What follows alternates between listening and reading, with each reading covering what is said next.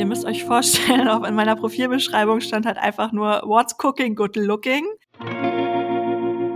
Die Wissenschaft hat herausgefunden, dass du in 0,1 Sekunden, das ist schneller als ein Augen, also ein Wimpernschlag, ein Blitzurteil fällst über eine andere Person. Hey, im Zweifel hatte ich einfach einen schönen Abend. So. Oder habe einfach eine nette Person kennengelernt. Oder ich hatte einen Kackabend und habe festgestellt, okay, hey, das möchte ich auf gar keinen Fall. Das ist Pia Kavic und das ist die neue Gästin in dieser Folge It's a Date. Ja, ihr könnt euch schon vorstellen, es geht ums Dating, es geht um Dating-Apps und es geht ums Online-Dating. Und wir werden über diese ganze große Welt sprechen und über ihr Buch sprechen. Wenn ihr auch eine Idee habt, worüber ihr mal quatschen wollt oder worüber ihr gerne mehr erfahren wollt, dann schreibt mir einfach eine DM über Instagram liebe.fragen. Ich bin Gesa Box. Ich freue mich, dass ihr am Start seid und die Folge geht jetzt einfach direkt los. Herzlich willkommen zu Liebe Fragen. Der Podcast über Liebe, Sexualität und Dating. Hier erzählen Menschen ihre Liebesgeschichten. Und heute zu Gast bei Gesa Box. Pia ist da und äh, ich freue mich total, dass du mit am Start bist. Hi. Hi. Ich freue mich auch. Vielleicht stellst du dich einfach mal ganz kurz äh, vor, wer du bist, was du machst, warum du hier bist. ja, also ich bin Pia, ich bin 30 Jahre alt, ich bin Psychologin und habe ein Buch zum Thema äh, Psychologie hinter Dating geschrieben, wo ich auch meine persönlichen Dating-Stories teile. Und ich glaube, aus dem Grund bin ich auch hier, um genau mit dir über Dating zu sprechen. Korrekt. Wenn ihr das Buch äh, haben wollt am Ende dieser, dieser Folge, dann merkt euch auf jeden Fall den Titel It's a Date und den Namen Pierre Kabic. Habe ich es richtig ausgesprochen? Ja, sehr gut. Gut. Ähm, ja, du bist auch äh, gerade auf der Spiegel Bestsellerliste gelandet. Da erstmal herzlichen Glückwunsch zu. Richtig abgefangen, oder? Danke dir. Das ist so crazy. Oh Gott, ich darf da noch gar nicht drüber nachdenken. Das ist so ein verrücktes Gefühl, weil ich erzähle in dem Buch halt wirklich schon sehr persönliche Dating-Stories. Ich mache mich also richtig nackt und wenn ich so darüber nachdenke, wie viele Menschen einfach gerade mein Buch lesen müssen, damit ich auf dieser Spiegel-Bestsellerliste lande, das ist halt crazy. Also da darf ich gar nicht drüber nachdenken, ehrlich gesagt. ja, viele wissen auf jeden Fall, was bei dir im Datingleben abgeht. Äh, du hast gerade schon gesagt, du bist Psychologin und du hast ja auch einen äh, Kanal bei Funk äh, von ARD und ZDF, Psychologie. Und da hast du ja eigentlich super, super, super viele Themen, die du zu einem Buch hättest machen können. Warum war es ausgerechnet Dating? Aber Dating, also ja, die Psychologie ist ja riesig, ne? Theoretisch kannst du ja wirklich über jedes Thema irgendein psychologisches Buch schreiben. Aber äh, ich bin so ein Mensch, ich habe immer Herzensprojekte und mir ist es wichtig, dass jedes Projekt ein Herzensprojekt ist. Und Dating ist tatsächlich ein Herzensthema von mir und das ist auch, würde ich sagen, so mit eins der Themen in der Psychologie, die mir persönlich am allerwichtigsten sind und die mich am allermeisten interessieren. Wahrscheinlich auch einfach, weil ich halt selber in diesem Dating-Game drin bin und ähm, meine Freunde da, ich habe gefühlt nur Single-Freunde, ich weiß nicht, woran das liegt. Ähm, ich glaube, ich ziehe die einfach an. ich weiß es nicht. Aber in meinem Umfeld sind einfach so viele Menschen am Daten und ähm, ich bin auch immer die Erste, die dann angerufen wird von meinen Freundinnen, um über das Date zu sprechen und das irgendwie bis ins Kleinste zu analysieren. Und ähm, ja, es macht mir einfach unglaublich viel Spaß, darüber zu sprechen. Und ich habe mir immer so ein bisschen, also ich war jetzt für ja doch über vier Jahre immer wieder sozusagen auf den Dating-Apps aktiv, immer mal kurz dann wieder nicht, weil ich dann jemanden kennengelernt habe, aber dann halt im Zweifel doch wieder. und ähm, ich habe mir irgendwie so ein bisschen wie so eine Art Anleitung gewünscht, so ein bisschen Guidance, weißt du, weil in Berlin ist es halt so, du bist halt nie an dem Punkt, wo du nicht weiter swipen kannst, weil es, es gibt so viele Menschen. Es gibt so viele Menschen und ich hatte auch echt, also sehr frustrierende Zeiten, sage mhm. ich mal so. Und ich hätte mir einfach, ja, so eine Art Kompass gewünscht. Und mich hat sehr gewundert, dass es einfach noch kein Buch gibt, was sich die Psychologie dahinter angeschaut hat, weil das ist ja das, was am ehesten so ein bisschen Guidance geben kann. Und dann war ich an so einem Punkt, wo ich gesagt habe, okay, das ist, glaube ich, mein Buch. Also ich glaube, ich möchte wirklich ein Buch über Dating schreiben. Und dann hatte ich auch so einen, ich habe einen Typen gedatet, von dem erzähle ich auch im, im direkt im, ähm, am Anfang vom Buch. Ähm, und den hatte ich dreimal getroffen und danach hat er mir irgendwie so geschrieben, hey, es war voll schön mit dir, aber er ist im Kopf nicht frei und so. Und danach habe ich mich mit meiner Lektorin getroffen, weil es war schon klar, ich werde ein Buch schreiben, wir wussten noch, noch nicht zu welchem Thema und habe ihr das so ein bisschen erzählt und da wurde mir so bewusst, okay, ich will jetzt einfach ein Buch über Dating schreiben. Das ist einfach, die Welt braucht dieses Buch. Ich brauche dieses Buch. Wir brauchen dieses Buch. Wir brauchen einfach ein bisschen Guidance. genau. Offensichtlich so, sonst wäre es nicht so erfolgreich. Ne? Mhm, mhm. Voll, ja, voll. Du erzählst ganz, ganz, ganz viel persönlich, hast du eben auch schon gesagt, dass ähm, denken wir nicht weiter drüber nach, dass äh, so viele Leute das lesen, aber du verknüpfst es ziemlich clever eben mit Studien. Ähm, vielleicht kann ich noch mal ganz kurz den Untertitel äh, dazu sagen. Das ist nämlich Tindern, Ghosting, große Gefühle, was die Psychologie über Dating weiß. Das heißt, es ist eine ganz gute Mischung aus persönlichen Dingen, auch viele Geschichten. Ich muss sagen, ich konnte mich total gut in vielen Situationen wiederfinden und auch so ja, in der Zeit, also ich äh, bin jetzt gerade nicht mehr aktiv beim Online-Dating, aber man hat so viele verrückte Geschichten dabei erlebt und äh, dieses auch austauschen mit Freundinnen und wie unterschiedlich alle auf Dating reagieren und so, das fand ich super spannend, aber immer dieses verknüpfte mit den Studien fand ich super tatsächlich. Also, ja, das war mir auch. Dankeschön. Nee, das war mir auch voll wichtig. Beziehungsweise ich habe dann natürlich überlegt, okay, wie gehst du da ran? So und ähm, der erste Impuls war natürlich irgendwie, ähm, gerade weil mir halt diese Wissenschaft dahinter so wichtig war, die Psychologie und mir das halt auch gefehlt hat, weil es gibt ja auch schon Bücher über Selbsterfahrung. Das gibt's ja schon. Aber was es halt noch nicht gibt, ist diese Psychologie dahinter. Und dann dachte ich mir aber, ganz ehrlich, ich habe noch nicht mal Bock, selbst ein Buch zu schreiben, wo es nur um Psychologie und Wissenschaft geht. Ich habe selber Bock auf so diese juicy Dating Stories, weil das ist ja auch das, was mich bei den anderen immer am meisten interessiert. Und ich dachte mir, ich kann den Leuten jetzt ja nicht ein Buch geben, wo nur Studien an Studien rangereiht sind. Die Leute wollen ja auch ein bisschen, ne? Die wollen ja auch ein bisschen unterhalten werden. Ja. Und ähm, ich, ich meine, ich stehe jetzt in der Öffentlichkeit so und die Leute sind dann, glaube ich, noch mal extra interessiert an den Dating-Stories, so was denn bei Pia so abgeht. Und da war dann irgendwie relativ schnell klar, okay, ähm, es wird halt genau so eine Mischung, wie du gerade schon gesagt hast, ne, aus diesen persönlichen Dating-Stories.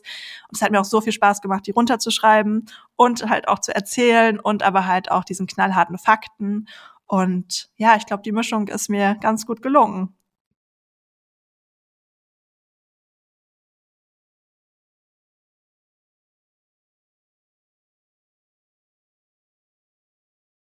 Voll, das war auch total schön. Es hat super viel Spaß gemacht, ähm, weil ich das halt einfach frei vom Herzen schreiben konnte. Ne, bei den ganzen ähm, wissenschaftlichen Teilen musste man halt immer recherchieren davor. Ich musste mir genau die Studien angucken, musste genau gucken, was sie gemacht haben, ob das halt auch wirklich ähm, eine aussagekräftige Studie ist, weil es gibt halt auch sehr viel Bullshit da draußen an Studien. Ähm, und bei diesen Dating Stories konnte ich halt einfach frei runterschreiben und das nochmal selber so ein bisschen durchleben und ah, das hat richtig viel Spaß gemacht, muss ich sagen. Und ich dachte mir dann auch so, boah, eigentlich habe ich fast auf diesen Teil mehr Bock als auf diese Wissenschaft, weil Wissenschaft halt häufig sehr trocken ist. Und ähm, ich glaube auch, dass ich ehrlich gesagt in die, also während des Buchschreibens sehr viel verarbeitet habe, was so meine persönlichen Dating-Stories angeht, dass ich auch sehr viele Situationen für mich im Nachhinein dann besser einordnen konnte und einfach verstanden habe, wie es dazu gekommen ist und warum es so ist und häufig dachte ich mir so, okay, äh, es war einfach nicht meine Schuld. So, ne? Es ist völlig okay, es ist völlig normal. Und äh, es hat mir sehr geholfen, das Ganze so ein bisschen rationaler zu sehen. Ja, voll gut. Hast du irgendwie äh, auch beim Runterschreiben nochmal dir so bewusst machen können, was so dein schönstes Date war, was du mal hattest, egal ob das danach zu einer Beziehung geworden ist oder nicht und welches wirklich am, am schrecklichsten war? Ähm, ja, schwer zu sagen, ne? Schwer da irgendwie so eine Rang Rangordnung reinzubringen. Ähm, ich hatte wirklich sehr viele schöne Dates, muss, kann man nicht anders sagen, auch mit vielen Männern, die ich halt online kennengelernt habe. Alle sagen ja immer, öh, da sind ja nur komische Menschen, das funktioniert gar nicht. Nee, also ich habe da wirklich schon tolle Männer kennengelernt. Ich bin zum Beispiel für ein Date, für ein erstes Date nach Spanien geflogen. Ähm, ich aus Schweden, er aus Berlin und wir haben uns in Spanien für ein erstes Date getroffen. Ähm, da muss man dazu sagen, wir haben uns zwar also auf Tinder kennengelernt oder gematcht, aber ich kannte ihn schon grob aus Schulzeiten. Also wir waren nicht komplette Stranger, sonst hätte ich das auch nicht gemacht, weil es ja viel zu gefährlich ist, ne, für so ein erstes Date. Wer weiß, vielleicht ist das so ein Serienmörder oder so, das weiß man vorher nicht. Also das konnte ich ausschließen. Das war zum Beispiel ein sehr, sehr schönes Date. Dann ähm, hatte ich auch ein Date an der Ostsee. Also ich bin sehr gerne mit meinen Dates unterwegs irgendwie. Ähm, und einmal haben wir, hatte ich ein Date, da haben wir die 36 Fragen zum Verlieben durchgespielt. Mhm. Ähm, also man darf sich, ne, diese Illusion, dass mich, dass man sich nach diesen Fragen auf jeden Fall immer verliebt, die darf man natürlich nicht haben. Aber die Fragen bringen einen echt näher, so emotional. Und das war total schön, da irgendwie ähm, tiefer zu gehen als so diese typischen Smalltalk-Themen, die man bei dem ersten Date hatte. Und äh, ja, ein bisschen Gin Tonic getrunken.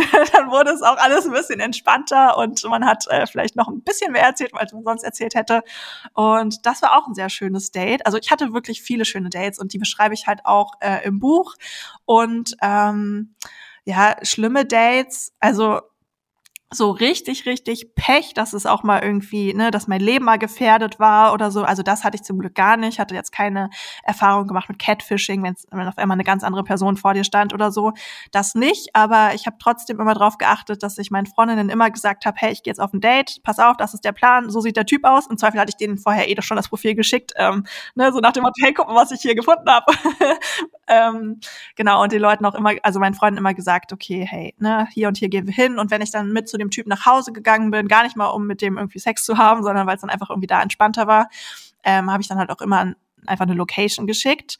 Das habe ich schon gemacht, ähm, einfach weil ich mich damit sicherer gefühlt habe. Aber so ein richtig schreckliches Date, boah, also das, das beschreibe ich gar nicht im Buch. Ähm, ich kann dir gar nicht genau sagen, warum ich es gar nicht im Buch beschreibe. Das ist jetzt ein bisschen exklusiv hier. Yeah. Aber ähm, das war tatsächlich äh, in München. Ähm, ich habe damals dort, äh, doch, ich glaube, ja genau, ich habe an der LMU gearbeitet für ein paar Monate und ähm, habe da im Babylabor geforscht. Babylabor klingt voll creepy, aber ist eigentlich nur Forschung mit Kindern, was total geil ist. Ich habe es geliebt und habe da jemanden kennengelernt, auch über Tinder. Und ähm, dazu muss man wissen, damals, also ich habe meinen Stiefpapa vor drei Jahren an Krebs verloren und damals ging es ihm gar nicht gut. Und er war im Krankenhaus, hat eine Chemo bekommen und ich war halt in München, er in Berlin, konnte nicht da sein, mir ging es wirklich nicht gut und ich habe zu ihm gesagt, also zu dem Typen gesagt, hey, pass auf, ich glaube, wir verschieben das lieber, so, ne, weil mir geht's nicht gut und er war so, nein, Quatsch, äh, ich munter dich auf, kein Problem. Und äh, genau, dann habe ich mich ja trotzdem mit ihm getroffen und er hat einfach gesagt, ich komme da bis heute nicht so ganz drauf klar, weil ich mir denke, ey, wer bist du denn, mir sowas zu sagen? Aber ich habe ihm das halt so ein bisschen erzählt, habe ihm auch erzählt, dass mein, meine Mutter meinen Stiefpapa geheiratet hat, als er halt schon krank war. Und er meint dann halt so, ähm, dass mein Stiefvater total egoistisch wäre, meine Mutter zu heiraten, weil meine Mutter war ja dann ein zweites Mal verheiratet, weil meine Mutter halt schon mit meinem Papa verheiratet war und dann halt nochmal mit meinem Stiefvater. Und wenn er jetzt bald sterben würde, ähm, dann würde ja meine Mutter ihr Leben lang Single sein müssen, weil wer will denn schon eine Frau haben, die schon zweimal verheiratet war? So, ne? Und ich war so, wow. Alter, wer bist du? Was willst du von mir? So, what the fuck einfach? Und ich war so perplex und ich, ich ärgere mich im Nachhinein so, dass ich ihm nicht einfach eine geknallt habe und nach Hause gegangen bin, sondern ich war echt irgendwie so also ich bin einfach nicht drauf klargekommen, aber dann hat er mich gefragt, ob wir noch was essen gehen und ich war noch mit dem Essen. So, und dann hat er irgendwann versucht, mir Gummibärchen in den Mund zu schieben. Wir waren im Vapiano, ich weiß nicht, ob ihr das kennt, da hat man mhm. damals so Gummibärchen bekommen irgendwie. Dann hat er mir so Gummibärchen in den Mund geschoben und dann war ich an so einem Punkt, wo ich dachte, okay, ich beiß dich gleich. Und dann bin ich abgehauen und das war das letzte Mal, dass wir was voneinander gehört haben. Aber da denke ich mir so, ey, was ist falsch mit dir? Ne? Also du kannst ja deine Meinung haben, aber wir kennen uns nicht. Du weißt, dass es mir eh schon scheiße geht und dann sowas zu hören, das war wirklich krass. Und ähm, was mir gerade auch noch einfällt, das beschreibe ich auch im Buch. Ähm, da habe ich einen Amerikaner gedatet. Damit habe ich in damals habe ich in Kalifornien gelebt und das ist auch das. Also das Kapitel heißt äh, toxisches Dating. Ähm, und das war, also da gab es nicht ein schlimmes Date sozusagen, sondern da war einfach die ganze Phase, wo ich ihn gedatet habe, echt sehr, sehr schwierig. Er war ähm, es ging alles nach ihm. Ich hatte gar kein Mitspracherecht. So, wenn er Bock hatte, mich zu sehen, dann haben wir uns gesehen. Wenn ich Bock hatte, ja, hat er sich nicht gemeldet, hatte keine mhm. Zeit. Nee, sorry, Babe, ne? Äh, immer in der letzten Sekunde noch abgesagt und so. Das war echt eine sehr schwierige Zeit, wo ich mir, mir im Nachhinein auch so denke, okay, wow, was war da los? Warum hast du nicht gesagt, hey, pass auf, reicht jetzt, kein Bock mehr? So, aber ähm, da habe ich dann halt auch so ein bisschen für mich gemerkt, okay, ich bin in den letzten zehn Jahren halt auch echt weit gekommen, so in meiner Entwicklung, weil heute würde ich mir das garantiert nicht mehr gefallen lassen. Aber ähm, ja, ich glaube, manchmal braucht es halt auch einfach so ein paar nicht so gute Erfahrungen, damit man einfach weiß, was man nicht möchte, was, ne, und ähm, ja, gehört halt leider auch zum Dating dazu. Ja, definitiv. Und ich glaube auch wirklich, gerade wenn man äh, ein bisschen häufiger datet oder auch einfach allgemein ein bisschen äh, mehr Erfahrung sammelt, dass man dann auch leichter sagen kann, so du, ich glaube, dass wir diesen Abend nicht weiter fortführen müssen. Ähm, alles Liebe. Voll. Tschüss. Voll. Tschüssi. Aber das ist voll schwer, schwer, äh, da hinzukommen. Ne? Am Anfang will man ja immer erstmal irgendwie ein bisschen yeah nett sein. Oder du meintest ja auch, dass du äh, beim, beim Swipen manchmal das Gefühl hattest, oh Gott, ich kann den ja jetzt nicht einfach mhm. nach links mhm. äh, swipen. Das würde ja bedeuten, dass ich ihn abwerte, aber man kann ja auch nicht alle allen zusagen, sozusagen. Ja, und man muss halt auch bedenken, ne, ich werte ihn als Person ja nicht ab, sondern ich werte das Profil ab. Ja. Und abwerten ist ja auch der falsche Begriff, ne? Also theoretisch bedeutet ein Swipe nach links für mich ja einfach nur, ähm, ne, du siehst vielleicht sympathisch aus, aber du bist nicht mein Typ oder ich habe kein Interesse an dir und das heißt ja nicht, hey, du bist ein schlechter Mensch, äh, geh sterben, so ungefähr. Also, um es mal krass auszudrücken. Ähm, haben deine Dates, äh, du hast sie ja alle anonymisiert, ähm, haben die dir was gesagt zu dem Buch? Wissen die, wissen sie überhaupt davon, dass sie in diesem Buch auftauchen oder manche davon? Hm, also mit denen, mit denen ich heute noch so ein bisschen Kontakt habe, die wissen schon. Ähm, einer weiß es sogar sehr genau, der ist sehr stolz auf sein Kapitel. Und äh, ja, äh, naja. ähm, und bei anderen, ähm, gerade bei denen, die ich halt schon vor einer längeren Zeit gedatet habe, ähm, also die, da weiß ich ehrlich gesagt nicht, ob sie es wissen.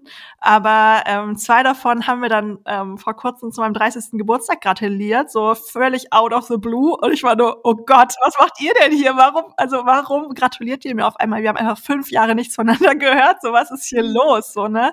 Und äh, da kann es tatsächlich sein, dass sie das Buch ähm, lesen, gelesen haben, wie auch immer, und sich wahrscheinlich auch wiedererkennen werden.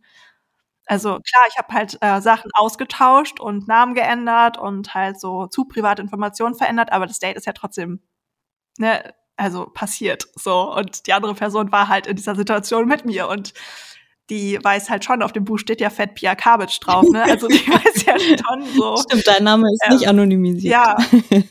Nee, genau. Und äh, ich bin gespannt, ob da noch was kommt. Mal gucken. Ja, äh, lass uns gerne daran teilhaben. Das würde mich interessieren. Liebe Schnellfragen. Assoziieren at its best. Ich sag dir Begriffe und du sagst darauf entweder auch einen Begriff oder einen kurzen Satz, der dir halt spontan einfällt. Okay, ich bin gespannt. äh, wir starten mit Liebe. Ähm, Leidenschaft. Dating. Challenge. Blind Date. Aufregend. Chatten. Mm, auch gut. Also, ich kann auch einen kurzen Satz sagen, oder? Ja. Auch gut im Sinne von, ähm, dass ich es eigentlich ganz schön finde, am Anfang mit jemandem zu schreiben, bevor ich die Person treffe. Dann kommen wir direkt darauf zum Treffen. Ja. Das Treffen? Mhm. Ähm, Aufregung. Unterhaltung. Also so ein Gespräch quasi jetzt nicht Entertainment. ähm, da ist mir jetzt als erstes gerade irgendwie äh, Deep Talk eingefallen. Mhm. Sex? Mm, teilweise schwer, sich darauf einzulassen. Und ein Buch schreiben. Oh, sehr, sehr erfüllend, aber auch sehr anstrengend. ja, du hattest äh, jetzt die letzten Tage auch auf Instagram geschrieben, dass du immer schon mal Spiegel-Bestseller-Autorin werden wolltest. Jetzt hat's geklappt. Ähm, seit wann hat dieser Wunsch in dir geschlummert? Oh, ich glaube, also ein Buch schreiben wollte ich schon sehr, sehr lange. Meine Mama hat selber zwei, drei, ich weiß noch, drei oder vier Kochbücher geschrieben. Ja, cool. Und ich lese einfach mein ganzes Leben lang schon super gerne und ich tauche da so gerne in diese Welten ab und habe halt auch schon äh, Bücher zum Thema Dating gelesen von Leuten, die halt ihre Dating-Erfahrung geteilt haben und ich habe es geliebt. So, und deswegen wollte ich halt immer gerne ein Buch schreiben. Und ich bin auch eine Person, ich glaube, ich kann besser schreiben als sprechen. Mhm. Also, ne, manchen liegt das ja andersrum mehr. Und bei mir ist es wirklich so, ich glaube, ich kann gut schreiben und ich kann auch kreativ schreiben. Und es macht mir auch unglaublich viel Spaß und es fällt mir relativ leicht. Also ich breche mir dabei irgendwie keinen ab, sondern es kommt aus mir heraus. Und ähm, ich glaube, jede Person, die gerne ein Buch schreiben möchte, hat auch diesen großen Traum, irgendwie auf diese Spiegel-Bestseller-Liste zu kommen, weil das natürlich halt die Auszeichnung ist, als Autorin da drauf zu kommen. Und das halt auch immer bedeutet, dass wirklich viele Leute dein Buch lesen. Und also bei mir ist halt ein bisschen scary der Gedanke, muss ich sagen. Aber ich freue mich einfach unglaublich darauf, äh, darüber, dass ich so vielen Leuten auch helfen kann. Also mir schreiben täglich, seit dieses Buch draußen ist, beziehungsweise auch, naja, seit einer Woche dann, weil die Leute ja ein bisschen Zeit brauchten, um es zu lesen, ähm, dass sie sich jetzt irgendwie wieder auf den Dating-Apps angemeldet haben, dass sie jetzt endlich mal wieder ein Date haben, sich getraut haben. Sie haben mir von ihren eigenen Erfahrungen erzählt. Sie haben sich, äh, sie haben mir gesagt, wie toll sie das finden, weil dieses Buch einfach alles so ein bisschen durch diese knallharte Wissenschaft einfach so ein bisschen so diesen Druck rausnimmt und ähm, das alles ein bisschen rationaler sieht und dass sie ihre Selbstzweifel da so ein bisschen ähm, minimieren konnten, sage ich mal so, und dass ihnen das Buch total viel gegeben hat und ähm, das, das, also das ist einfach das geilste Gefühl ever, solch, so, solches Feedback zu bekommen, weil das ist so, okay, krass, du hast einfach genau das damit erreicht, was du wolltest, weil ich bin Erstautorin, das heißt, ich habe noch nie ein Buch geschrieben und es war halt auch noch mal eine ganz andere Challenge. Ähm, und da weißt du natürlich nicht, wie das rüberkommt, was du dir da so überlegt hast. Klar, ich hatte einen Verlag, ich hatte eine ganz, ganz tolle Lektorin, die mir da geholfen hat, aber es ist halt immer noch mein Buch, so, ne? Und sie hätte auch nie gesagt, hey Pia, mach das mal so und so, sondern sie hat halt immer versucht, so aus dem, was ich gemacht habe, noch mal ein bisschen, noch ein bisschen mehr rauszuholen, sozusagen. Und dementsprechend war es für mich auch total aufregend, mhm. weil ich mhm. halt ja gar keine Ahnung habe, wie mein Stil zu schreiben bei den Leuten ankommt. Und das ist jetzt natürlich mit dieser Spiegel-Bestsellerliste einfach die größte, das größte Kompliment überhaupt. Und ähm, ja, das zeigt mir halt auch, dass mein Traum, also ich sehe mich so in 20 Jahren sehe ich mich irgendwie so in so einem Häuschen, vielleicht am Meer, das wäre geil, irgendwie äh, mit einer Schreibecke und Bücher schreiben. Also ich sehe mich gar nicht so langfristig vor der Kamera, sondern halt wirklich eher ähm, ja, vom Laptop irgendwie und äh, Bücher schreiben. Und dann vor der und Kamera und am Mikrofon, wenn, wenn du dazu interviewt wirst. Genau, und dann darüber zu sprechen, aber auch so YouTube. Also es war auch noch nie so richtig mein Wunsch, so krass irgendwie dann jetzt YouTube-Videos zu machen, sondern ich bin halt, wie gesagt, eigentlich eher beim Schreiben, glaube ich, stärker als beim Sprechen. Ähm, und also klar, es macht mir super viel Spaß, auch in der Öffentlichkeit zu stehen und äh, Videos zu drehen und so, das ist gar keine Frage. Aber so langfristig gesehen, und ich meine ganz ehrlich, ich bin jetzt 30, mit 50 hat man vielleicht eh keinen Bock mehr auf YouTube. Also vielleicht. wer weiß, was dann ist. Ne? Vielleicht gibt's auch gar kein YouTube mehr, vielleicht gibt's irgendwas anderes, keine Ahnung was. Aber die ganzen ähm, Leute auf den sozialen Medien, die werden ja auch immer jünger und jünger, gerade die, die halt eine riesige Reichweite haben. Und ähm, da bin ich halt einfach unglaublich dankbar dafür, dass ich halt natürlich meine Ausbildung habe. Ne? Ich bin Psychologin und jetzt halt auch dann die Möglichkeit habe, weil es mir anscheinend ja ganz gut liegt, dann auch weiterhin Bücher schreiben zu können. Ja. Da drücke ich dir ganz fest die Daumen, dass das alles äh, weiter so, so gut läuft. Du hast jetzt gerade schon gesagt, dass viele Leute dir geschrieben haben und sich bedankt haben und genau das äh, passiert ist, was du gerade zu Beginn auch schon gesagt hast, dass du ein, ein Guidance geben wolltest.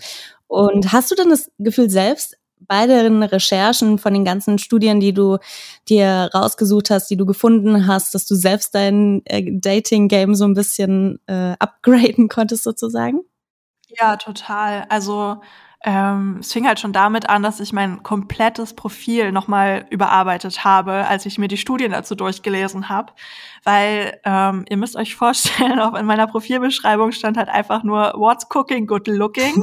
ne, so ein Pasta-Emoji und ich glaube, es stand noch mein Alter und meine Größe da, weil ich relativ groß bin. Deswegen war es mir immer wichtig, das mit anzugeben ähm, weil es halt vielen Männern auch einfach wichtig ist, dass die Frau kleiner ist. Und mir persönlich, ich finde große Männer auch attraktiver. Mhm. Ähm, aber ansonsten stand halt nichts über mich in diesem Profil und dann halt noch so ein Bild, äh, so super gestellt irgendwie, wie ich, also es sieht so aus, als wenn ich über, als wenn eine Pizza irgendwie, äh, ein Pizzastück einen Witz erzählt hätte und ich voll drüber lache.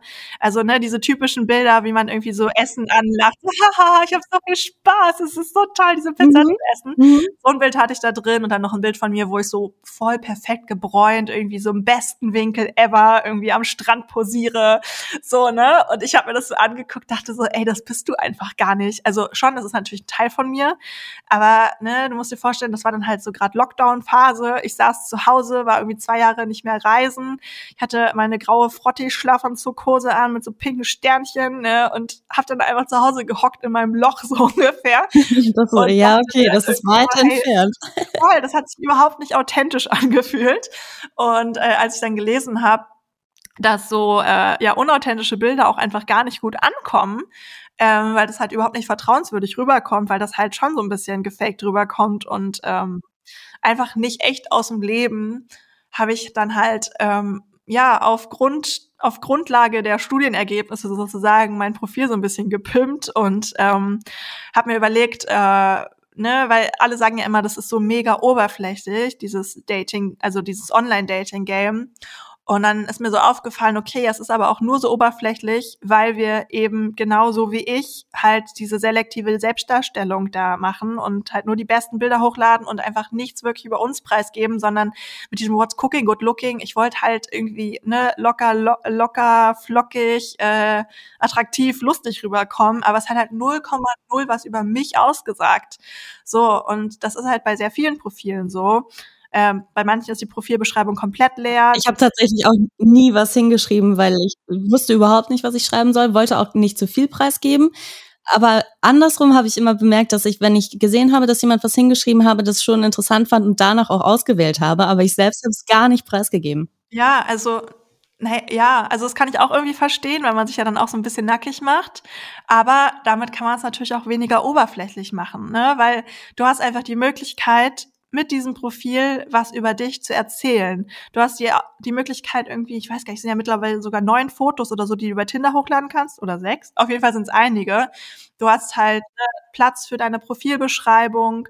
Bei Bumble kannst du ja sogar noch irgendwelche Fragen beantworten und so. Also du kannst das wirklich, du kannst sehr viel über dich preisgeben, wenn du das möchtest und natürlich auch äh, gewählte Informationen preisgeben, was natürlich auch ganz cool ist, dass man sich da so ein bisschen was überlegen kann. Ich habe zum Beispiel einen Freund von mir gefragt, so hey, ne, was was ist für dich authentisch? Was würdest du sagen, muss unbedingt auf meinem Profil zu sehen sein? Was ist die echte Pia? Und er meinte dann halt so, hat er recht mit, aber ich dachte im Moment, Alter, ähm, er meinte so, ja, auf jeden Fall muss irgendwo Kaffee drin vorkommen, weil ich ohne den unausstehlich sei.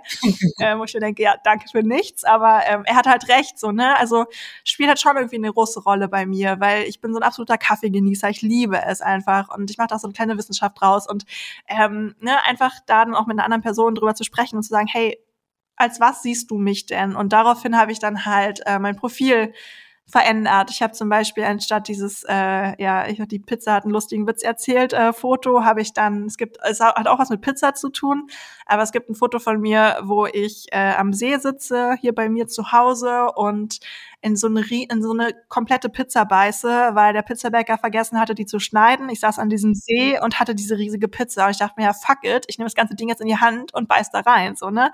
Halber Belag ist runtergefallen, das war so eine äh, mit Tomaten und Zwiebeln drauf, weil ich Veganerin bin, also auch ohne Käse, der das irgendwie zusammenhalten konnte.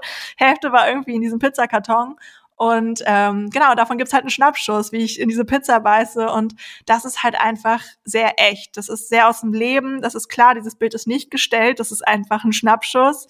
So, und auf dieses Bild, ich habe so viel Zuspruch bekommen. Das ist so verrückt. Ich würde sagen, also mindestens jede zweite Nachricht, die ich bekommen habe auf Tinder und Bumble, war ne, bezogen auf dieses Bild. Witzig, ne? Da, da macht irgendwer so einen Schnappschuss und du äh, plötzlich ist es voll das Erfolgsbild für dich. Und der ist vor allen Dingen noch nicht mal schön. Also ich sehe noch nicht mal gut aus, würde ich sagen, sondern das ist halt einfach so ein Moment aus dem Leben, der aber sehr viel über meine Persönlichkeit irgendwie preisgibt. Viel mehr als dieses Bild, wo ich über diese ne, Pizza lache oder wo ich da so perfekt am Strand stehe.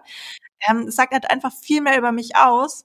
Und ähm, wie gesagt, die Leute haben alle gefragt, hey, wann gehen wir mal eine Pizza essen? Oder was war auf der Pizza drauf? Oder haben gesagt, hey, super sympathisch, dass du einfach in diese Pizza reinbeißt. Und ähm, ja, das war für mich irgendwie dann so ein Moment, wo ich gedacht habe, okay, krass, das, das stimmt wirklich, was diese Studien rausgefunden mhm. haben und habe dann auch bei mir beobachtet, dass wenn dann irgendwie ähm, Männer so diese typischen Poserbilder vom Spiegel, weißt du, noch irgendwie so oberkörperfrei und so. Oder die äh, Profile, wo bei jedem Bild immer eine Sonnenbrille drauf ist und man fragt sich so, oh, was ist denn mit den Augen los? Oder jedes Mal ein Cappy und du denkst so, hm, hat er keine Haare? was ist da los? Also wäre ja auch nicht schlimm, aber ich wüsste es gern vorher. Oder ne, erstes Bild äh, sieht man einfach drei Typen drauf, wo ich mir denke, ja, wer bist du denn jetzt von diesen drei Typen? Also, hä? Ja, und ähm, die Wissenschaft hat halt rausgefunden, dass du in 0,1 Sekunden, das ist schneller als ein Augen, also ein Wimpernschlag, ein Blitzurteil fällst über eine andere Person. So, und wenn du dann, ne, in diesen 0,1 Sekunden siehst du halt gerade mal das erste Bild. So, und wenn du da halt ein Bild hast, wo drei Typen drauf sind, du hast keine Ahnung, wer das ist, oder du hast ein Bild, was total gestellt wirkt, oder du hast ein Bild, wo du halt siehst, okay, da sind tausend Filter drüber gelegt worden, weil äh, so perfekte Haut kann einfach keiner haben, das geht einfach nicht. Äh, und so strahlen können keine Augen sein. So, ne, dann hast du halt einfach verkackt bei den Leuten direkt in diesen 0,1 Sekunden, weil das kommt einfach total unecht rüber und fake. Und ja, du siehst dann vielleicht voll schön aus und hast perfekte Haut und bist im richtigen ähm, Winkel getroffen und so, aber es wirkt halt 0,0 echt. Und dieses 0,1 Sekunden, das ist noch von ganz, ganz früher, wo wir entscheiden mussten, ob wir von diesem Säbelzahntiger jetzt wegrennen müssen oder ob wir bleiben können, sozusagen. Ist das ein Schmusekätzchen oder greift ihr mich an, sozusagen? Genau, genau. Und da musst du halt wirklich vertrauenswürdig rüberkommen, damit du gerne bleibst, so ungefähr. Mhm. Und mhm. das schaffst du halt, indem du authentisch bist. Und äh, ja, so fing es bei mir an. Und dann habe ich halt dieses Profil überarbeitet, ähm, habe es halt für mich so wenig oberflächlich gemacht, wie es nur irgendwie möglich ist. Ich habe auch sonst immer ähm, super schnell geswiped, also immer nur erster Eindruck, ne?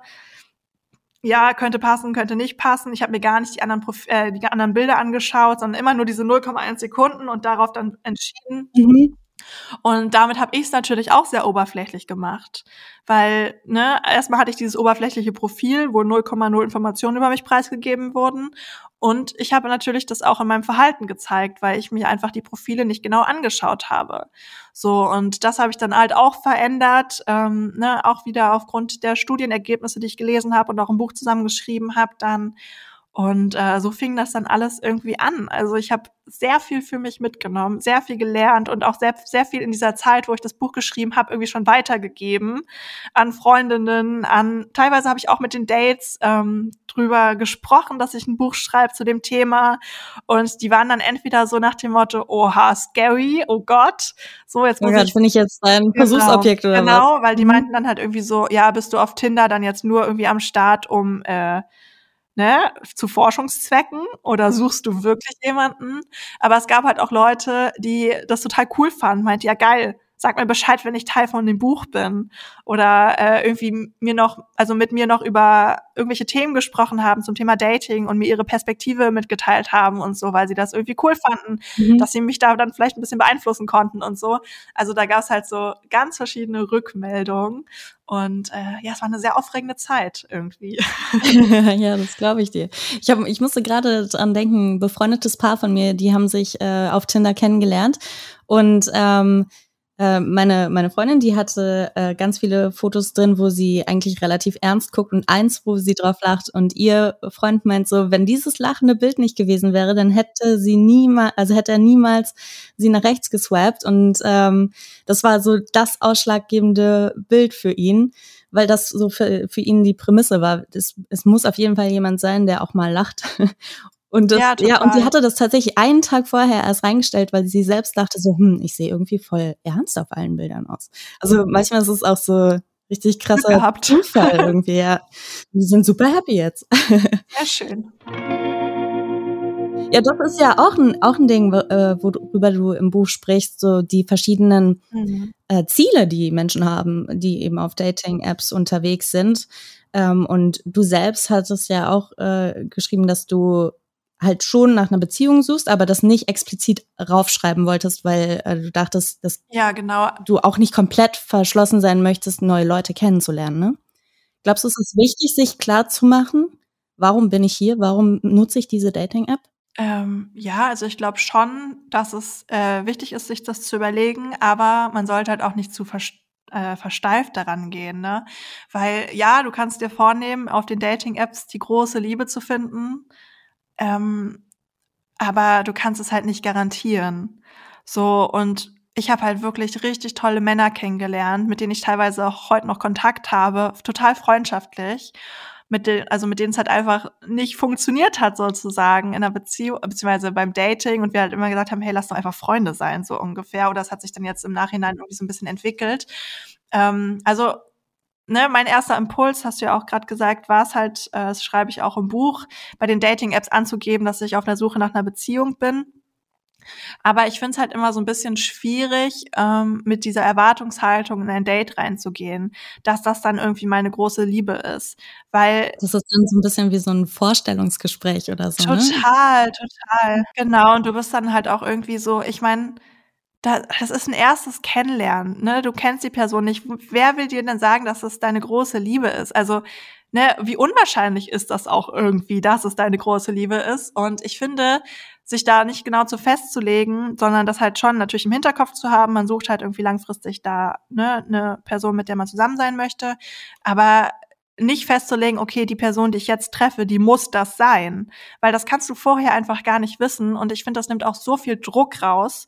Und ne, einfach da locker flockig ranzugehen und zu sagen, hey, im Zweifel hatte ich einfach einen schönen Abend. So. Oder habe einfach eine nette Person kennengelernt. Oder ich hatte einen Kackabend und habe festgestellt, okay, hey, das möchte ich auf gar keinen Fall. Also einfach da ne, locker ranzugehen und du kannst es halt einfach vorher nicht wissen. Und wenn es passiert, passiert's. Also es ist halt einfach so. Aber so ja, trotzdem ja. finde ich es irgendwie wichtig, dass man sich vorher schon so ein bisschen überlegt, was man überhaupt möchte, damit man nicht halt komplett lost ist sozusagen. Du hast es ja auch im Buch so ein bisschen über deine Freundinnen geschrieben und dass ihr so sehr unterschiedlich mit diesen Dating-Apps umgegangen seid. Eine, die ganz äh, frisch dazugekommen ist sozusagen, eine, die auch schon länger mit dabei ist. Und ähm, das konnte ich total auf meine Freundin so übertragen, weil eine zum Beispiel würde sich niemals treffen, die schreibt immer, aber würde niemals sich treffen. Die andere würde immer sofort sagen, lass treffen und ich will gar nicht hier so ein Luftschloss aufbauen. Und ich glaube, ich habe immer so ein bisschen so die Mitte davon gemacht. Ähm, Glaubst du, dass, dass manche Menschen, weiß ich nicht, besser in Anführungsstrichen für Online-Dating gemacht sind als andere oder dass man irgendwie sich ja auf verschiedene Art und Weise, individuelle Art, einen guten Weg finden kann für Online-Dating, auch wenn man denkt, das ist nicht meins? Ja, gute Frage. Also ähm, ich glaube, also es hat natürlich schon einiges mit der Persönlichkeit zu tun, Online-Dating. Dadurch, dass du halt gerade am Anfang, ich meine, es fängt ja schon damit an, ne? Du kannst dich auf die Couch setzen und kannst dich einfach mal umschauen. Okay, was gibt es? So, das kannst du natürlich auch im ich sag jetzt mal im Offline-Leben machen, aber es ist natürlich um einiges anstrengender, von Bar zu Bar zu tingeln und da zu gucken, wer so am Start ist, als einfach sich auf den Dating-Apps ein bisschen umzuschauen. Und ähm, du kannst es halt so angehen, wie es dir halt passt, ne, wo, wie du dich wohlfühlst damit. So und äh, ich erzähle in der in dem Buch halt auch von, ich glaube, es war die Marie, die dann ihr erstes Match hatte irgendwie und total überfordert damit war. Und dann war sie so, oh Gott, muss ich der Person jetzt schreiben, Hilfe, so. Und das ist aber völlig legitim, finde ich. Also, ne, das ist, also es gibt da kein richtig oder falsch. So, wenn, wenn einem das, wenn einem das am Anfang zu viel ist, dann lässt man es halt, ne. Wenn es einem am Anfang reicht, wirklich nur sich mal ein bisschen umzuschauen, sich da so ein bisschen ranzutasten, ist das völlig okay. So. Und ähm, ne, wenn man dann halt irgendwie Nachrichten bekommt und sich dann irgendwann denkt, ja, hey, jetzt bin ich soweit und jetzt kann ich da mich vielleicht auch ein bisschen drauf einlassen und dann mit der Person ein bisschen schreiben, dann, also ich glaube, das Wichtigste ist einfach die ganze Zeit zu schauen, okay, was, womit fühle ich mich gerade wohl? Was brauche ich gerade? So, und da kann es natürlich als introvertierte Person oder auch als eher, ich sag jetzt mal, schüchterne Person, ähm, die jetzt vielleicht so wie ich, also ich würde niemals einen Typen auf der Straße ansprechen, würde ich einfach nicht machen so, ich würde mich freuen, wenn ich angesprochen werde, aber ich würde es nie so proaktiv machen. Und auf den Dating-Apps schreibe ich jeden an. Also, ne, also jeden, jeder, der mir irgendwie gefällt, war ich so direkt so, okay, hey, ne, bla bla.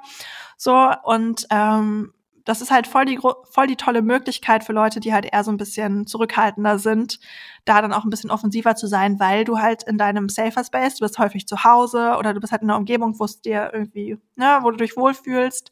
Du bist nicht in so einer ähm, angespannten Situation. Du kannst überlegen, was du schreibst. Du kannst es vorschreiben. Du kannst im Zweifel nochmal der Freundin schicken und sagen, hey, kann ich das so schreiben? Kommt das cool rüber oder kommt das total weird rüber? Ne, du hast halt irgendwie ähm, die Möglichkeit, dich da abzusichern. Und ich glaube, das nimmt bei vielen Leuten auch einfach so ein bisschen die Angst raus und ähm, deswegen, ich würde jedem raten, Online-Dating mal auszuprobieren. Wenn es wirklich nichts für einen ist, dann kann man sich ja auch wieder abmelden. Ne? Es zwingt einen ja keinen, da irgendwie am Start zu bleiben. Und ja, du kannst halt auch, es gibt ja auch, ähm, klar, es gibt auch kostenpflichtige Angebote, aber du kannst halt auch Tinder und Bumble und Co. einfach die Gratis-Version nutzen und hast da trotzdem ganz, ganz viele Möglichkeiten. Du musst auch kein Geld dafür bezahlen.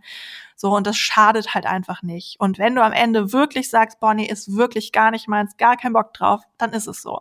Aber dann hast du es wenigstens mal ausprobiert. Und in meinem Umfeld, also ich persönlich habe mich auch häufiger wieder abgemeldet, weil ich genervt war, weil ich frustriert war. Ja, das, ich weiß auch nicht, wie häufig ich mich an und abgemeldet habe in den paar Jahren, ja. Ganz viel in meinem Umfeld immer wieder abgemeldet, weil nee, kein Bock mehr auf die Scheiße hier und dann zwei Wochen später wieder zack am Start gewesen, weil man sich dann irgendwie, dachte man sich abends dann so, hm, es wäre doch ganz schön, hier jemanden zu haben, ich melde mich mal wieder an. Ähm, Genau, aber das ist halt auch, ich finde das total legitim, ne? Da einfach wirklich äh, für sich zu schauen. Und wie gesagt, die meisten, die sich jemals angemeldet haben in meinem Umfeld, die haben sich halt auch nicht komplett wieder abgemeldet. Also klar, immer mal kurz so, ne? So kurz Dating-Burnout gehabt und gedacht, scheiße, gar keinen Bock mehr. Ich brauche mal kurz eine Pause, aber langfristig gesehen halt immer wieder den Weg zurück auf die Dating-Apps gefunden, bis sie dann halt jemanden gefunden haben irgendwie. Ähm, und ja, also jeder sollte es, glaube ich, einfach mal ausprobieren. Mich würde noch interessieren, was du so von so Dating-Regeln hältst. Dieses klassische, erst nach dem dritten Date darf man sich küssen und dann erst darf man ins Bett gehen oder oder nicht direkt antworten, sondern noch eine Nacht warten, bis man an. Also, also es gibt ja tausend von solchen äh, Regeln, die in allen möglichen Romcoms uns äh, ja unsere ganzen Teenagerjahre prophezeit worden sind. Äh, da, also ich persönlich denke, das ist Bullshit. Ja, voll. Ja, sofort. Ja, auf jeden Fall. Also, ähm, es ist ein bisschen lustig, weil bevor ich dieses Buch geschrieben habe, bevor ich, glaube ich, auch Psychologie studiert habe, du suchst ja irgendwas, woran du dich langhangeln kannst, ne? Ähm, und da ist es irgendwie, das hast du dann, das wurde so eingebläut. Im Zweifel wurde auch irgendeine Studie verlinkt. Keiner hat sich diese Studie mal angeguckt, weil im Zweifel hat die was ganz anderes rausgefunden, aber die wurde halt dann einfach in diesem Artikel verlinkt. Du dachtest ja krass, wissenschaftlicher Fakt, so, ne, muss ja stimmen, so. Ähm, aber bei der Recherche hat mich das irgendwann richtig sauer gemacht, weil ich so war, ey, hat sich das mal irgendjemand wirklich durchgelesen? Wie kann das sein, dass über, keine Ahnung, Hängebrückenstudie, 36 Fragen zum Verlieben, so diese ganzen Phänomene, da werden ja immer Studien angegeben. Und da, da wird was ganz anderes rausgefunden, wo ich mir so denke, hä, wie kann das denn sein, dass sich das keiner durchgelesen hat? Das hat mich richtig sauer gemacht und generell immer, sobald irgendwie so eine ähm, definitive Zahl ist, wie, ne, erst nach dem dritten Date mach das und das, melde dich drei Tage nicht, äh, willst du Geld, mach dich selten, drei Tage Regel. Immer wenn da so eine Zahl dabei ist, kannst du einfach schon davon ausgehen, okay, es kann einfach gar nicht für alle hinhauen. Das geht überhaupt nicht. Ne, es ist immer so individuell. Wie kann dann drei so die Regel für alle sein. Das geht nicht. ja. So, und die einzige Regel, die es gibt, ist, dass es keine Regeln gibt. Also mach das, womit du dich wohlfühlst. So, und spiel keine Spielchen, ganz ehrlich. Also, kann das so ein bisschen verstehen, weil du willst ja dann auch interessant wirken, ne? Du willst halt auch nicht too easy to get sein, weil du halt so ein bisschen auch so ein bisschen Selbstschutz hast vielleicht irgendwie und aber ganz ehrlich, wenn du auf der Suche nach der großen Liebe bist, ey, ne, volles Herz, riskier es ja, es kann wehtun am Ende, aber ich glaube, wenn man sowas schon mit ähm, ja mit so mit so Spielchen und so oh nee jetzt hat er sich zwei Tage nicht gemeldet jetzt melde ich mich drei Tage nicht. Bam take that. Und dann bin ich. Genau und zack hat er halt auch einfach keinen Bock mehr ne? Und du hast dann auch keinen Bock mehr und dann habt ihr euch fünf Tage nicht gehört und fand euch fandet euch aber eigentlich ganz toll wolltet euch nur irgendwie gegenseitig in diesem Spiel betteln so und euch interessanter machen habt euch aber am Ende verloren. Also nee, und ganz ehrlich, ähm, ich habe dann auch für mich festgestellt, wenn mir ein Typ nach einem Date entweder nicht selbst geschrieben hat oder wenn ich ihm geschrieben habe und dann auch nicht direkt eine Antwort bekommen habe oder innerhalb von ein paar Stunden, dann war für mich auch immer so, wo ich dachte, okay, dann hat er einfach keinen Bock auf mich. Weil, ne, ganz ehrlich, wenn ein Mann oder auch eine Frau Lust auf die andere Person hat, dann wird er oder sie sich der, also, ne, man findet schon irgendwie die Zeit, wenn man möchte. So, und ähm, das dann aus Spaß zu machen und sich nicht zu melden, das ist einfach komplett das falsche Zeichen, komplett das falsche Signal. Und das haben auch Studien gezeigt, dass die meisten dann einfach wirklich das Interesse verlieren. Mhm. Also ja, und ich denke mir auch so, wenn, wenn es die richtige Person ist, auf die man da trifft, dann wird es ja, äh, dann wird man, nur weil man sich eine Stunde zu früh meldet, das nicht alles kaputt machen. Nein, auf gar keinen Fall. Und auch ganz ehrlich, es gibt ja auch diesen Mythos, der rote Kleid-Mythos, dass du als Frau, wenn du dann irgendwie ähm, einen äh, heterosexuellen Mann irgendwie äh, von dir begeistern möchtest, dass du irgendwas Rotes anziehen sollst, weil der Mann dich dann da drin ganz heiß und attraktiv findet. So, ne? Ähm, ganz ehrlich, wenn man sich in diesem Kleidungsstück nicht wohlfühlt, ich meine, wenn Rot eh die Farbe ist, die man gerne trägt und so, ja, geil, go for it, so. Aber ey, mir zum Beispiel steht Rot jetzt nicht so besonders und ich denke mir auch immer so, Rot ist halt so prädestiniert dafür, dass du Schweißflecken siehst, ne? Also, ah, ja, weiß ich nicht. Und wenn ich mich dann die ganze Zeit unwohl fühle, weil ich denke, oh Gott, jetzt könnte ich einen Schweißfleck bekommen und oh Gott, so, ne? Und dann die Arme so und mich nicht mehr bewege und keine, also ganz ehrlich, ähm, dann ziehe ich doch lieber irgendwas an, worin ich mich wohlfühle, was dann nicht rot ist, auch wenn die Wissenschaft gezeigt hat, könnte eventuell ein klitzekleiner Effekt da sein. Ey, ganz ehrlich, ähm, wenn die Person dich wirklich toll findet, findet die dich auch im Gammel-Hoodie geil. So, also, ne, der nicht rot ist. Definitiv. So, und das hat irgendwie dann auch so ein bisschen, also ich glaube, das ist auch das, was die Leute sagen, wenn sie sagen, irgendwie, dass das Buch so ein bisschen den Druck rausnimmt. Mhm. Ne? Einfach, ey, mach dein Ding, sei du selbst, fühl dich wohl. Dating sollte Spaß machen und sollte nicht an irgendwelche Regeln gebunden sein und mach einfach das, was sich für dich gut anfühlt. So. Bei der Klamotte ist mir gerade irgendwie in dem Moment eine Geschichte eingefallen von so einem äh, Date über, über Tinder war das. Da waren wir in einem, in einem Theater und danach waren wir was essen und ich hatte so eine richtig, richtig schlimme Strumpfhose an, die immer gerutscht ist. Und ich hatte ein Kleid an, das war nicht so kurz, also so hat man es nicht gesehen, aber ich hatte halt die ganze Zeit das Gefühl, meine Strumpfhose ist immer weiter runtergerutscht und äh, hing mir quasi in den Kniekehlen. Das heißt, ich hatte nur die Unter Unterhose quasi über meinem Po und dachte die ganze Zeit so, alter Verwalter, so unwohl kann man sich auch echt nur in der Strumpfhose fühlen. Voll. Und ganz ehrlich, wenn du wahrscheinlich mit Freundinnen ausgegangen wärst oder so, hättest, hättest du sie nicht angezogen, oder? Ja, oder also, ich hätte zu denen gesagt, ey, die nervt so, ich zieh die mal kurz aus. Ja, ja. ich zieh die mal kurz aus. Oder hey, ich muss mal ganz kurz meine Strumpfhose hochziehen. Ja, genau. So, ne? so demonstrativ vor allem, wie man es halt irgendwie so gemacht. Ja, genau. Ähm, aber ja, das ist ja genau der Punkt, ne? Und ich glaube, du strahlst es halt auch aus, wenn du dich unwohl fühlst. Mhm. Ja, definitiv. Äh, dann bist du auch nicht ganz du selbst. Dann bist du nicht so locker, dann denkst du die ganze Zeit nur, oh, eigentlich will ich nur nach Hause. Du kannst dich gar nicht auf den Typen oder dein Gegenüber irgendwie konzentrieren, je nachdem, wer der Gegenüber sitzt. Du bist halt so fixiert darauf, dass halt irgendwie, bei mir war es dann die Schweißflecken, wo ich dachte, oh Gott, jetzt kommen gleich Schweißflecken, bei dir war es dann die Strumpfhose. Also deswegen ganz ehrlich, zieht bitte das an, worauf ja. ihr Bock habt, worin ihr euch wohlfühlt. So. so, das ist ein Plädoyer auf jeden Fall. Der Liebesnobelpreis geht an. Und der geht heute an dich. Herzlichen Dankeschön. Glückwunsch. Und ähm, bei einer richtigen Preisverleihung, ich habe zwar nur einen imaginären Preis so für dich, aber. Oh Gott, muss ich jetzt eine Rede halten? Mhm. Oh nein. Also du, du kannst jetzt ganz spontan eine kleine Dankesrede halten, ähm, wem du dankbar bist, dass du an dieser Stelle in deinem Leben gelandet bist. Oha, okay. Also ich glaube, am allerdankbarsten bin ich mir selber tatsächlich. Äh, es klingt ein bisschen komisch, aber ich glaube, es ist nichts verkehrt daran zu sagen, dass man irgendwie ähm, sehr viel auch aus eigener Kraft erreicht hat, ohne dass man irgendwie von anderen Leuten äh, Support bekommen hat. Also Support hat man trotzdem bekommen, aber du hast halt auch viel einfach selbst alleine geschafft. Und ähm, ich bin ziemlich stolz auf mich, dass ich irgendwie so viele, also so häufig ins kalte Wasser gesprungen bin in den letzten Jahren. Und äh, zum Beispiel dieses Buchprojekt, ne, als die Anfrage kam, hätte ich ja auch denken können, so nach dem Motto, oh Gott, nee, auf gar keinen Fall. Das will ja keiner lesen, ich habe ja gar nichts zu sagen. Aber ich dachte mir einfach so, ja geil, wird eh gut. Ich mach's einfach. So, und ähm, das ist so eine, das ist so eine Persönlichkeitseigenschaft, die ich sehr an mir mag und der bin ich sehr dankbar. Aber natürlich bin ich halt auch meinem Umfeld dankbar, ähm, weil ne, alleine ist es schon sehr einsam. und ähm, es ist einfach schön, irgendwie zu wissen, dass da eine Familie hinter einem steht, Freunde, Freundinnen, die alle an einen glauben und einen supporten. Und im Zweifel, wenn es hart auf hart kommt, hätte ja auch passieren können, dass das Buch zum Beispiel absolut floppt, ich nur irgendwie Hate-Nachrichten bekomme und da in so ein tiefes Loch reinfalle, weil mein Traum, irgendwann mal Autorin zu sein, geplatzt ist. Es hätte ja auch passieren können, aber ich, ich hätte einfach sicher sein können, dass ich da gut aufgefangen werde. Und ähm, deswegen bin ich, glaube ich, meinem Umfeld dankbar, aber ich bin mir persönlich auch selbst sehr, sehr dankbar, dass ich halt irgendwie äh, so viele Risiken eingegangen bin und so viel, ähm, ja, also einfach an mich selbst geglaubt habe.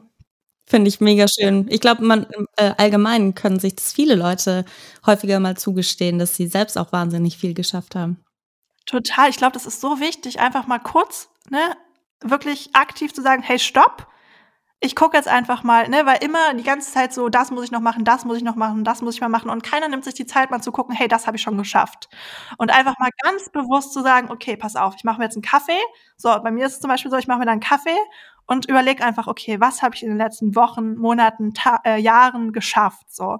Und dann bin ich immer so, wo ich denke, boah, krass, krass. Das hätte ich nie gedacht, dass ich das mal irgendwie schaffe. Ich hätte nie gedacht, dass ich mal ein Buch schreibe. Ich hätte nie gedacht, dass ich mal in der Öffentlichkeit stehe. Ich hätte nie gedacht, dass ich mal meine Leidenschaft zum Beruf machen kann. So, ne? Also das ist so verrückt. Und wenn man mich als kleines Kind mal kennengelernt hätte, ich war so schüchtern. Witzig, das ging mir ganz genauso. Also ich habe mich immer hinter meiner kleineren ja, hinter meiner kleineren Schwester versteckt. Ne, es war immer, ich war immer total zurückhaltend, habe keinen Ton rausgebracht und habe nie an mich geglaubt irgendwie so und wenn ich mir jetzt so anschaue, was ich in den letzten Jahren irgendwie erreicht habe, das ist einfach, boah, das ist Wahnsinn, ne? Und sich das auch einfach mal, das mal kurz zu feiern. Und mal kurz zu sagen, hey geil, ich feiere mich jetzt einfach mal eine Runde. So, und ich meine, ein Erfolg ist ein Erfolg, ist ein Erfolg. Ne? Man kann sich ja auch für andere Dinge, also man kann sich ja für alles feiern. So, und wenn jetzt einige von euch da draußen irgendwie sagen, boah, ja, ich habe halt irgendwie nicht so viel erreicht, doch, ihr habt auch ganz viel erreicht, aber halt in einer anderen Größenordnung vielleicht. So, und das ist auch völlig in Ordnung. Und aber da einfach mal kurz anzuhalten und mal kurz sich zu feiern für das, was man erreicht hat, ich glaube, das ist super wichtig. Definitiv. Sehr gute Worte. ähm, Amen. Ich habe noch eine Frage, wo wir noch nicht so Amen schreien können. Ähm, du besprichst es häufiger auch im, im Buch und mir ist es auch aufgefallen in, innerhalb der ähm, Studien, die du aufzeigst, dass alles sehr, sehr heteronormativ ist und äh, da echt noch ein bisschen was fehlt. Also du meinst ja schon, es geht schon, ein paar Sachen gehen schon in eine richtige Richtung. Was fehlt da noch?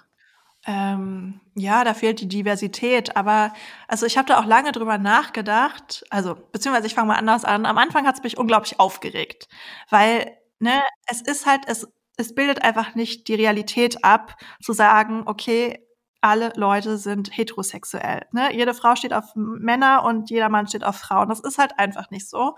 Und das ist aber die Herangehensweise in den Studien. So, und dann habe ich aber so überlegt, okay, was wäre denn die Alternative? Die Alternative wäre halt alle sexuellen Orientierungen, alle Beziehungsformen irgendwie in den Studien aufzunehmen aber dann kann ich jetzt schon sagen, diese Studien werden nicht durchgeführt, weil das ist so ein krasser Aufwand. Das ist einfach nicht bezahlbar. Dann hast du so viele Datenmengen und am Ende kommt halt irgendwie doch raus, okay, das, was im Gehirn passiert, ganz egal, in wen du dich verliebst, ist einfach das Gleiche, so, ne?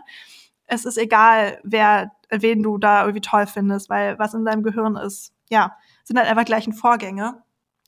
Und ähm, wenn man halt alles berücksichtigen, berücksichtigen würde, ähm, dann würde es einfach viel, viel weniger Forschung geben. Mhm. So. Und deswegen finde ich es halt auch irgendwie in Ordnung zu sagen, okay, und es ist ja auch Fakt, dass die meisten wirklich heterosexuell sind. Also das ist ja auch einfach ein Fakt. Und dazu sagen, okay, pass auf, wir machen halt die Studie mit den Heterosexuellen, ähm, ne, aber schon mit dem mit der ähm, mit dem Hintergrund, dass halt vieles auch einfach übertragbar ist auf andere Orientierungen, auf andere Beziehungsformen, dann finde ich das okay. Mhm. So, was ich aber nicht okay fand, war, dass es in den Studien nicht nochmal angesprochen wurde, sondern dass es einfach, das ging, also die Leute sind einfach davon ausgegangen, so, weißt, es wurde nicht einmal irgendwie kurz erwähnt, so nach dem Motto, ja, uns ist bewusst, es gibt noch andere Beziehungsformen und ja, uns ist bewusst, es gibt noch andere sexuelle Orientierung, aber ne, um diese Studie durchführen zu können, haben wir uns jetzt darauf beschränkt. So, das gibt's nicht. Gerade in älteren Studien gibt's einfach nicht. Und das hat mich ein bisschen sauer gemacht. Und dann gibt's ja schon ein paar Studien, wo es halt schon dann ein bisschen differenzierter gesehen wurde und dann halt auch mal ähm, Homosexuelle und Heterosexuelle irgendwie verglichen wurden. Und da hat man halt schon gesehen, dass es schon Unterschiede gibt. So, jetzt natürlich nicht irgendwie bei irgendwelchen ähm, Prozessen im Gehirn. Also ja, Love is Love. So, aber ich glaube, in der Schule ging es irgendwie um Emojis, äh, ob ach, ich weiß gerade gar nicht genau, ob auf jeden Fall, ob heterosexuelle und homosexuelle Paare irgendwie Emojis auf Profilbeschreibungen gleich gut finden oder so. Und da hat man halt gemerkt, okay, es gibt schon Unterschiede.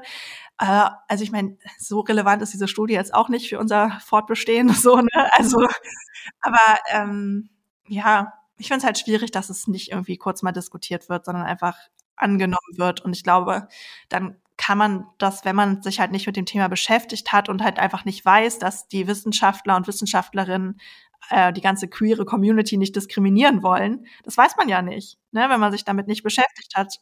Ähm, und da einfach so zwei, drei Wörter als Disclaimer. So, hey, wir gehen jetzt ne, davon aus, dass bla bla bla, das liegt daran, weil bla bla bla. Fertig. Das würde ich mir wünschen. Also fand ich auch tatsächlich, ist mir sehr positiv in deinem Buch und auch Vorwort äh, direkt aufgefallen. Das ist halt, klar, du erzählst aus deiner Perspektive als cis-hetero-Frau, aber trotzdem äh, weißt du, dass nicht das immer so ist. Fertig aus. So, das äh, finde ich, fand ich total schön. Ich hätte mir gewünscht tatsächlich, dass es noch mehr Studien gegeben hätte, die so ein bisschen diverser gesprochen hätten oder irgendwie ähm, die Sachen erforscht hätten. Aber ja, wie gesagt, die Alternative ist wahrscheinlich, dass es halt keine Studien gibt. Und das würde ich dann auch dann lieber so. Liebe philosophieren. In dem amerikanischen TV-Drag-Wettbewerb RuPaul's Drag Race endet jede Folge mit dem Satz If you can't love yourself, how in the hell you're gonna love somebody else? Richtig oder falsch? Ja, richtig. Also ich bin sowieso der Meinung, dass man äh, keine glückliche Beziehung führen kann, wenn man nicht selber mit sich selbst im Reinen ist. Man kann von keinem Menschen in der Welt erwarten, dass er oder sie einen selbst glücklich macht, wenn man es nicht selber ist. Und ähm, ne, date yourself before you date someone else. Es ist wirklich so. Lern dich erstmal selbst kennen, ne, lern dich selbst zu lieben, komm mit dir selbst ins Reine und verzeih dir vielleicht auch mal ein paar Sachen, die vielleicht nicht so gut gelaufen sind und komm vor allen Dingen auch über Ex-Beziehungen erstmal hinweg, bevor du dich in irgendwas Neues stürzt, so. Sei erstmal so völlig okay mit dir. Sei okay damit, alleine zu sein. Komm gut mit dir alleine klar. Sei gerne mit dir alleine, so, ne? Verbring gerne Zeit mit dir, weil du kannst ja nicht von der Person erwarten, dass sie gerne Zeit mit, mit dir verbringt, wenn du nicht selber gerne Zeit mit dir verbringst. Das finde ich halt total schwierig. Deswegen, ähm, ich würde auf jeden Fall sagen, dass da sehr, sehr viel dran ist. Ähm, und um wirklich eine glückliche Beziehung führen zu können, ist es super wichtig, dass man mit sich selbst glücklich ist und im Reinen ist. Und ich glaube, sonst, wenn, wenn man es nicht ist und ähm, die Beziehung einen nur glücklich macht oder der Partner einen glücklich macht und man davon abhängig ist sozusagen, das ist total fatal, weil dann bleibt man ja auch in Beziehung, auch wenn man eigentlich in der Beziehung gar nicht glücklich ist, nur weil man von dem von, von dem Partner, der Partnerin abhängig ist, dass sie einen glücklich macht, so.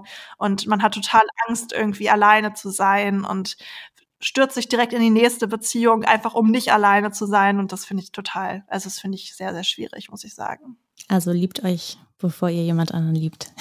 ja, datet euch mal. Lernt euch mal kennen. Geht mal mit euch einen Kaffee trinken. Guckt mal, wer ihr seid und was ihr wollt. und äh, falls ihr kein Gespräch mit euch führen könnt, könnt ihr ja die 36 Fragen zum Verlieben anwenden. Ja, ohne Spaß, das glaube ich wirklich. Ich glaube, das ist total cool, die auch mal alleine mhm. zu machen, für sich selbst zu beantworten. Kann ich mir auch vorstellen. Ja, mega. Siehst du, das habe ich auch noch nicht gemacht. Vielleicht mache ich das mal. Was für eine gute Idee. ja, voll. Hey, die geil. Steht im Buch von Pierre Cavett. Ja. It's a Date. Vielen, vielen Dank, dass du hier warst. Sehr, sehr gerne. Danke für die Einladung. Es war sehr schön bei dir. Das freut mich sehr. Das war Liebe Fragen. Der Podcast über Liebe, Sexualität und Dating. Wenn ihr Fragen habt oder auch eure Geschichte erzählen wollt, meldet euch über Instagram liebe.fragen oder über liebefragen.de.